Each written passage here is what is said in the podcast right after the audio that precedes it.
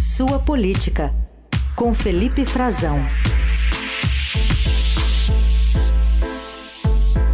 Tudo bem, Frazão? Bom dia. Oi, Carol. Bom dia para você. Bom dia, Heisen. Bom dia. Bom dia, ouvintes. Frazão, queria puxar aqui a partir de um trecho da transmissão da posse do ministro Alexandre de Moraes como presidente do Tribunal Superior Eleitoral na terça-feira, uma um cerimonial ali, né, um, uma, é, uma enfatização da representação de embaixadas que estavam aí em Brasília, nesse momento importante ali, reafirmando é, o sistema eleitoral, reafirmando os pilares da democracia. Vamos ouvir um trechinho. Registramos ainda a presença das seguintes embaixadas: Embaixada da Eslovênia, Embaixada da França, Embaixada da Geórgia, Embaixada da Índia, Embaixada da Irlanda, Embaixada da Liga dos Estados Árabes. Embaixada e aí vai, né? Nova São Zelândia, pelo menos 40 países que são listados aí nominalmente.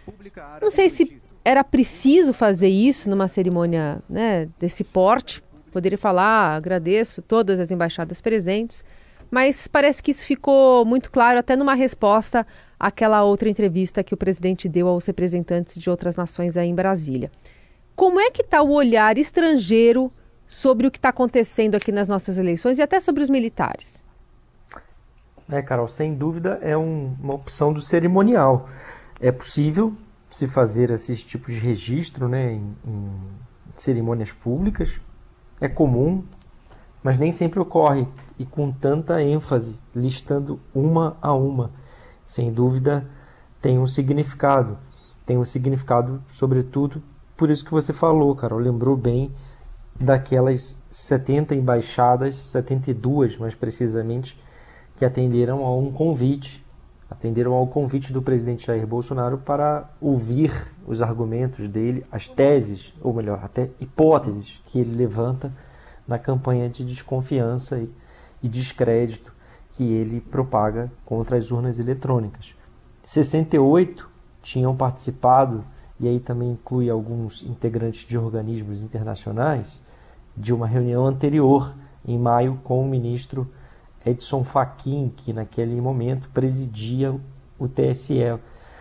Essa reunião, Carol, ela está na raiz da convocação do presidente também. Muitos atribuem aquela reunião que o Fachin realizou em maio com os embaixadores a motivação para o Bolsonaro ter posteriormente convocado os embaixadores para dar os seus argumentos, as suas hipóteses e as suas teses, a sua campanha de desconfiança das, sobre as urnas eletrônicas para expor isso no Palácio da Alvorada. Essa, houve ali um contraponto. E o presidente está muito preocupado também com a reação internacional ao resultado das eleições. Eu conversei na terça-feira com alguns representantes diplomáticos de países europeus que estão aqui no Brasil, pouco antes da, da cerimônia no TSE, que eles atenderam, a maioria deles.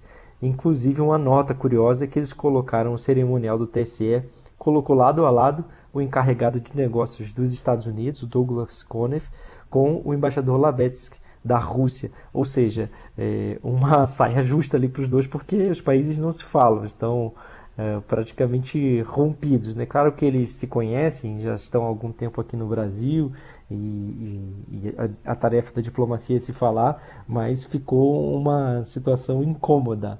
É, os embaixadores não deixaram de notar isso, mas, ah, Carol, que, que, todos estão esperando é qual vai ser a reação internacional e também a preocupação do Bolsonaro. Ele, inclusive, já falou isso, que seria o seguinte: é, uma vez proclamado o resultado, os embaixadores, pelo menos da Europa, o plano deles é imediatamente anunciado o resultado oficial pelo TSE, reconhecer o resultado, reconhecer não só por meio dos próprios países, e hoje em dia isso é muito rápido, a gente vê os presidentes congratulando, parabenizando o vencedor das eleições, o povo pela sua escolha uh, democrática em eleições livres.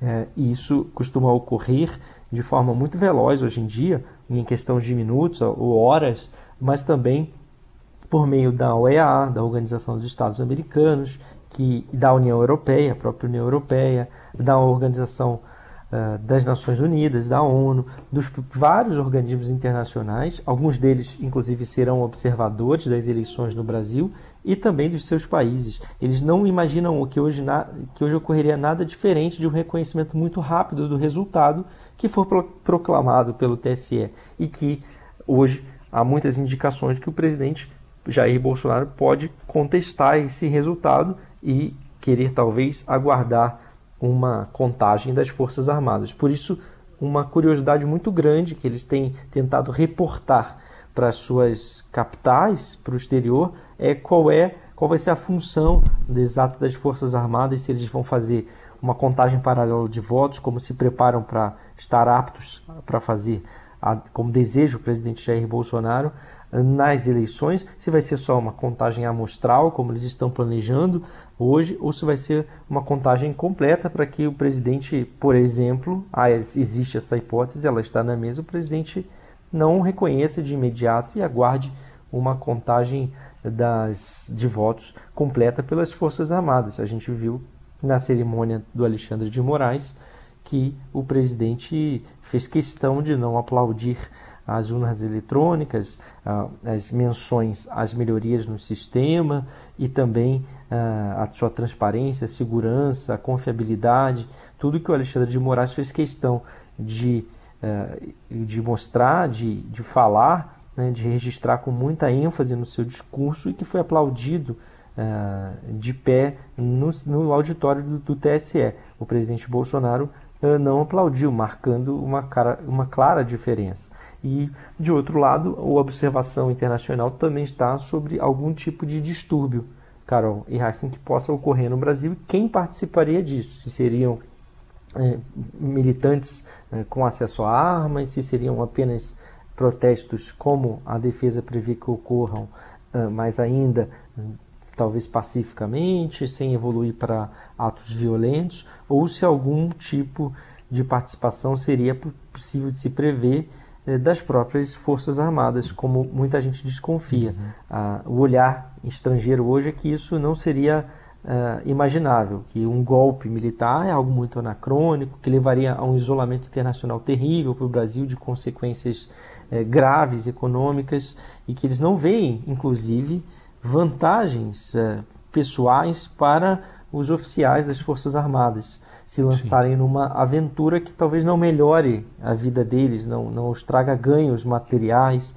Então, isso está sendo é, reportado, está sendo, as pessoas estão tentando, representantes diplomáticos, tentando entender e, e o que está ocorrendo no Brasil e expor isso para o exterior. É o olhar que eles têm hoje do, do, da situação aqui no Brasil. E entendem que as Forças Armadas também estão colocando um, pelo menos os oficiais, os comandos, tentando se afastar, tentando não se deixar usar pela política, pela briga política. Carol Heisen.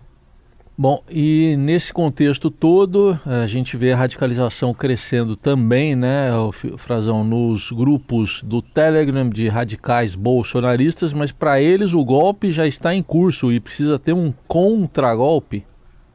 Exatamente. Isso tem tudo a ver, né? Porque a gente está vendo esse olhar internacional, as pessoas tentando entender, os diplomatas estrangeiros, o que ocorre no Brasil e, e expor um pouco do que eles pensam. Tem muitas conversas, essas conversas são sempre muito reservadas, porque eles não podem uh, vir a público, né? Opinar sobre uh, a política interna dos países. Então, para o nosso ouvinte entender como é que a gente faz essas conversas, como é que a gente fica sabendo dessas informações. Uh, e agora, Heisen, eles não deixam de notar esse tipo é, de acontecimento nas redes brasileiras, que todo mundo reporta, o Estadão traz hoje, é, fruto de um, uma pesquisa, né, de um monitoramento que vem sendo feito por duas universidades brasileiras, universidades re, respeitadas, a Universidade Federal da Bahia e a Federal de Santa Catarina, a respeito desse pré-7 de setembro, que é o ato que o presidente Bolsonaro quer fazer e vai fazer no Rio de Janeiro, por exemplo, já está confirmado agora, inclusive, pelo prefeito Eduardo Paz, uma manifestação, não será um desfile militar, mas será uma manifestação com participação de algumas unidades militares, sim, na, no Forte de Copacabana, é, no, no ar, né, na praia de Copacabana, com aviões, aeronaves e navios no mar também. E, ao lado disso, uma convocação do presidente Jair Bolsonaro de pessoas militantes que, como a gente está vendo, foi, foram monitorados nesses grupos abertos do Telegram, pregando contra-golpe contra o próprio Supremo Tribunal Federal. E, de outro lado, tem um outro grupo, que era um grupo que o portal Metrópolis é, revelou na coluna do, do Guilherme Amado, mostrando um trabalho que eles fizeram de monitoramento de um outro grupo, grupo de empresários, Heisen. empresários famosos, como de algumas redes eh, de lojas eh, varejistas, eh, de marcas e, restaurantes aqui do Brasil, como o dono da Avan, Luciano Hang, o Afrânio Barreira, do Coco Bambu, o Isaac Pérez, da Multiplan, que administra shoppings, e o Marco Aurélio Raimundo, da Mormai, que é uma fabricante de, de, de peças esportivas para surf. E, e esses estavam se manifestando, inclusive que preferem, alguns deles, preferem um golpe, um golpe militar à volta do PT, ou seja, seria em um outro momento, seria pós-eleições, né? seria impedir a posse eventualmente de uma vitória do Lula.